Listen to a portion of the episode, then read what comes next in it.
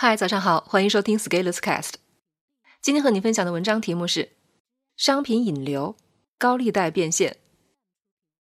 最近，蚂蚁集团的上市被叫停了，网上出现了很多讨论。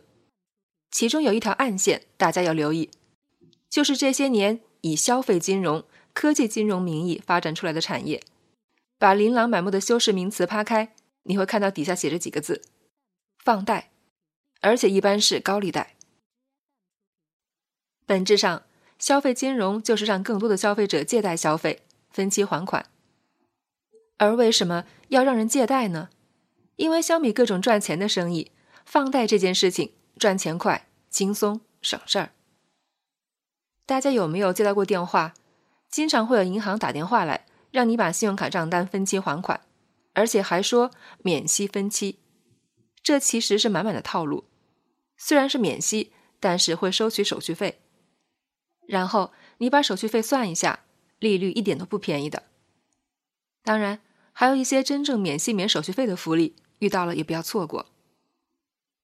但是很多人算账是算不清的，尤其是一笔钱，如果分开付款，分不到不同的时间上还款，每个月好像不用还多少，但是积少成多，加起来是吃亏的。所以你看，在利用积少成多进行赚钱的时候，资本。可比我们普通人聪明的多。我们很多人赚钱都想的是暴富，但是商业赚钱，一方面不排斥暴富，另一方面也会强调慢慢赚，薅一点算一点。科技金融的发展带来了一个产业现象，就是所有的行业都可以放贷，而这个变革极其深刻，已经在慢慢改变我们整个社会。一个是人们会更容易的被诱导超前消费，提前享受。反正可以借贷，甚至对于电信诈骗来说也是福音。骗子可以让你去贷款，贷款了以后再把钱打过来。昨天的文章《骗子面前人人平等》里面有一张博士生被骗十多万的图，我反而觉得有可能是借了现金贷交给骗子的。博士哪有那么多钱呢？由于消费者超前消费，商业公司就会受益，所以这对社会风气会产生不良影响。当然。商业公司不会管这一趋势的变化，毕竟一家公司能做成万亿市值就已经算极度成功了，也不用过分考虑社会整体影响。但是不要忘记，我们仍然处在社会主义初级阶段，保持艰苦奋斗的作风还是极端重要的。贪图享乐、超前消费这种资产阶级的坏习气，不能变成国家社会的主流意识，否则对于中华民族长久治安还是有很消极的影响的。毕竟，并不是所有人都能抵得住借钱消费的，甚至有人会借贷上瘾，发展出强迫性消费的行为。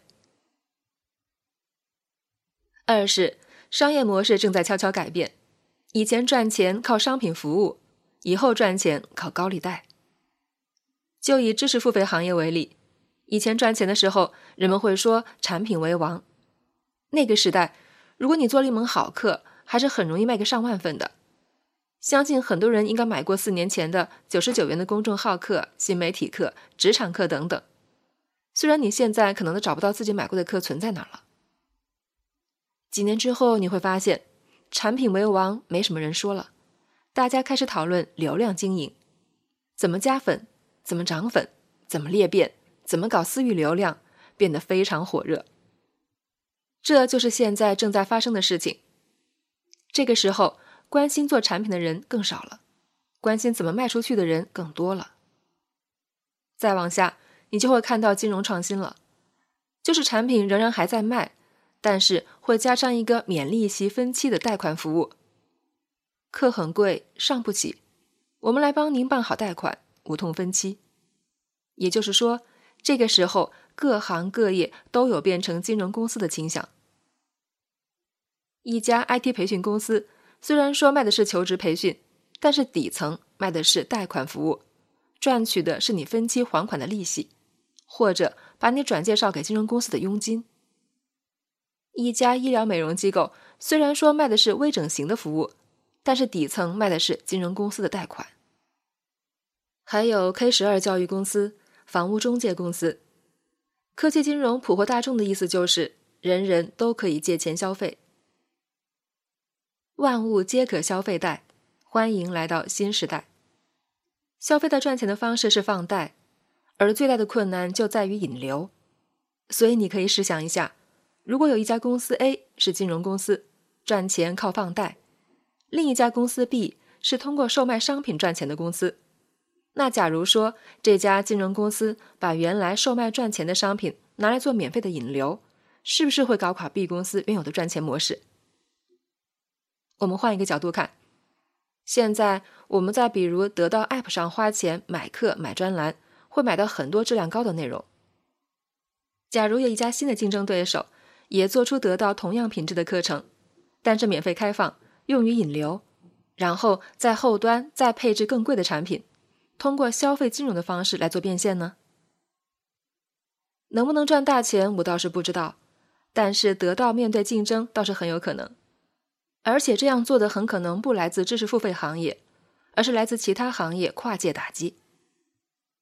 我们可以把这个思路再抽象泛化一下：有一个商业系统 A 和一个商业系统 B，假如系统 A 的平均利润率 x 远高于系统 B 的平均利润率 y。而系统 A 和系统 B 又有一定的关联性，那么商业系统 A 可以把商业系统 B 整个盘下来，作为商业系统 A 的导流。这个时候，商业系统 B 原来的付费模式就会受到挑战。以前要花钱买的，现在可能会以极低的价格就能拿到。但是只要用户转化过去，后端能把付出的获客成本覆盖住，就能把这种模式跑起来。看几个例子，杀毒软件以前是直接收钱的，之后被三六零免费开放，推出三六零杀毒，拿来导流使用。结果金山毒霸现在几乎变成了今日头条，天天谈新闻广告，变成了引流品。输入法软件做的那么好，其实要收费也是可以的，但是免费开发了十几年，现在你在手机、电脑上打的字，成为了数据，被卖给广告商。变成了你在 App 里看到的定向广告。二十四小时书店要持续运营，需要不少成本，而且卖书不赚钱。但是房地产开发商可以把自己的物业划出一层来做书店，这就是引流，引来了客户买更贵的房子，直接变现。商业社会有不同的行业与产业，但是背后相通的是资本。只要资本的回报足够高，那就用资本回报低的来作为成本费用。往资本回报高的地方来做引流，加以持续运营，就可以把商业模式跑出来。只不过目前我看到的大多数都跑成了金融公司，变成了放贷公司。所以以后你所有能看到的免费或者低价得到的商品或者服务，背后都会藏着一家金融巨兽向你张嘴流口水。这个趋势短期内不会改变，毕竟现在的人口红利已经快没有了。于是进入了内卷时代。红利在的时候，人人都认为自己可以起飞；红利没有的时候，做什么都要花钱了。内卷的结果无一例外是放贷横行，资本坐收渔利，旱的旱死，涝的涝死。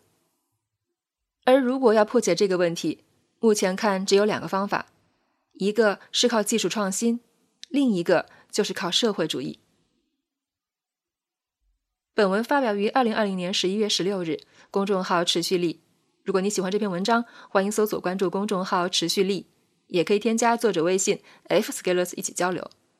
咱们明天见。